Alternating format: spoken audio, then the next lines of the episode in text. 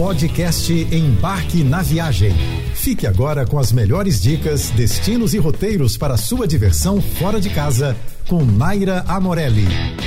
Hoje a gente vai iniciar uma viagem de uma semaninha pelas belíssimas paisagens da Espanha. Um país apaixonante que você precisa conhecer mais a fundo e não só num bate-volta ou numa trip curtinha de dois ou três dias. Um país ensolarado com mais de 20 séculos de história em que romanos, celtas, árabes e outros povos deixaram suas marcas. Assim podemos descrever em poucas palavras a Espanha. O país, destino de muitos brasileiros, está localizado na Península Ibérica e faz fronteira com Portugal e França. E talvez por isso mesmo, muita gente acabe dando só uma passadinha rápida por alguma cidade. É banhada pelo mar Mediterrâneo e pelo Oceano Atlântico e isso significa que temos praias, paisagens e cidades fantásticas te esperando. Você pode viajar para a Espanha em qualquer época do ano sem problemas, mas a primavera e o outono são os melhores períodos para visitar o país. Durante a primavera, nos meses de março, abril e maio, a Espanha resplandece em lindas paisagens e muito colorido.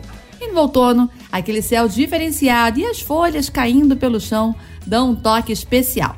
Sem contar que nessas épocas as cidades estão menos apinhadas de pessoas e menos caras também. Assistir a um pôr do sol com a Alhambra ao fundo em Granada é uma das experiências imperdíveis na Espanha e eu vou te contar um pouco mais. A Alhambra é um belo conjunto de edificações e jardins com alamedas de árvores muito frondosas que nos oferecem uma agradável sombra e frescor, especialmente nos dias muito quentes na Espanha foi o maior centro político e aristocrático do Ocidente muçulmano, onde hoje é o palácio. Vamos encontrar pátios retangulares de grande beleza e numerosas fontes, além dos edifícios que serviam de moradia para os reis e seus empregados. O edifício mais antigo é Alcazaba. Uma das construções mais importantes é a Torre da Vela, de onde se pode contemplar uma das vistas mais bonitas de Alhambra. O Pátio dos Leões, com sua fonte, é um dos mais belos do conjunto que você também não pode deixar de conferir. No sul da Espanha, Granada é a definição perfeita da junção entre modernidade e tradição. Isso porque a cidade é uma das mais importantes do país e sua arquitetura conta a história do fim do Império Islâmico,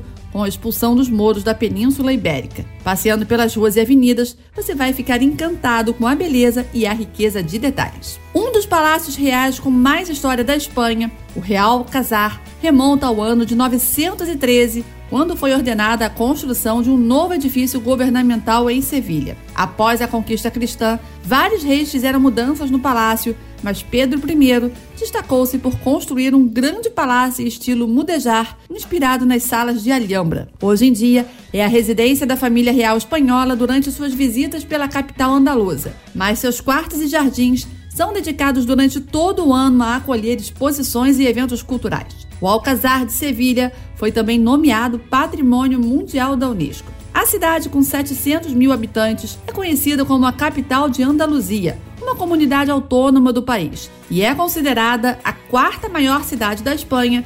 Mas apesar disso, você pode percorrer os principais pontos turísticos a pé, já que eles são muito pertinhos um do outro. Uma dica é visitar a Catedral de Sevilha e o rio Guadalquivir. Você pode fazer um passeio de caiaque pelo rio ou andar de bike e patinete na orla. A vista é incrível. Toledo fica a 70 quilômetros de Madrid, aproximadamente meia hora de trem-bala, encanta os visitantes pela sua parte histórica.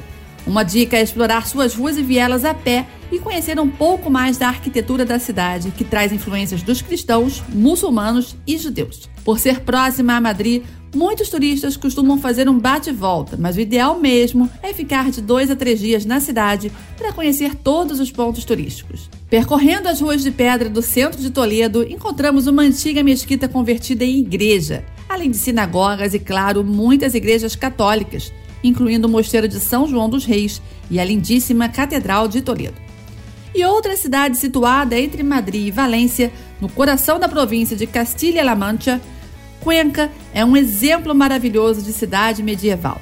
Construída nas encostas íngremes de uma montanha, suas casas parecem estar prestes a cair desfiladeira abaixo. Muitas pessoas aproveitam para conhecer Cuenca em uma excursão bate-volta a partir de Madrid.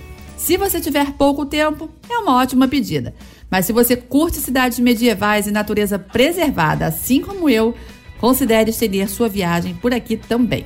Não é exagero dizer que Dom Quixote de la Mancha é um dos livros mais famosos da história da literatura. A obra que narra as aventuras e desventuras do homem que queria ser cavaleiro errante nas terras de La Mancha foi escrita por Miguel de Cervantes no século XVII. Esse período é conhecido como a Idade do Ouro na literatura espanhola e 400 anos mais tarde, a proposta que eu te trago é seguir os passos do Cavaleiro da Figura Triste, que confundiu a realidade com a ficção.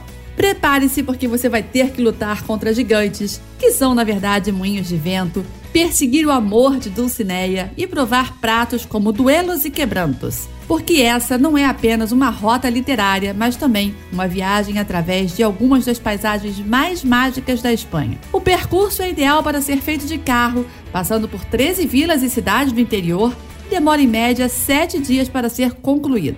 Mas essa é a sua história. Eu tenho certeza que essa vai ser uma experiência totalmente transformadora e seu olhar, sempre que ler um livro, certamente será modificado. Viu só como uma viagem pela Espanha não é somente Madrid e Barcelona? E pode deixar que depois eu volto com mais cidades pela Espanha para você explorar. Você ouviu o podcast Embarque na Viagem.